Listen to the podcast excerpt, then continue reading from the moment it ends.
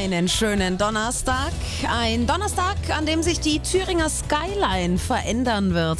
Thüringen verliert sein höchstes Bauwerk, den Riesenschornstein vom Heizkraftwerk in Jena.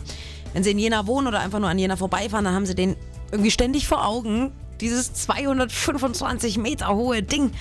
Aber damit ist ab heute Schluss. Heute Vormittag hat der Abriss begonnen, beziehungsweise die Abtragung. Das muss ja alles ganz vorsichtig gemacht werden. Da kommt sogar ein Spezialbagger zum Einsatz, der da wirklich Steinbrocken für Steinbrocken von dem Schornstein runterholt. Ein Sprengen des Schornsteins wäre nämlich zu gefährlich gewesen, sagt Martin Schreiber von der TEAG. Außerdem muss man halt wissen, der ist jetzt äh, zu DDR-Zeiten gebaut worden.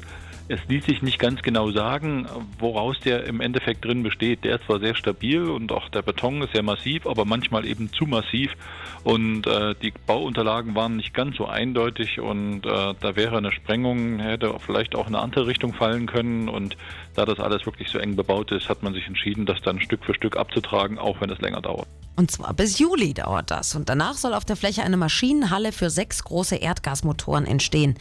Der zweite, kleinere Schornstein bleibt erstmal, wird auch erstmal noch weiter genutzt, aber der soll früher oder später dann auch wegkommen. Wissen, was wichtig ist. Landeswelle Thüringen.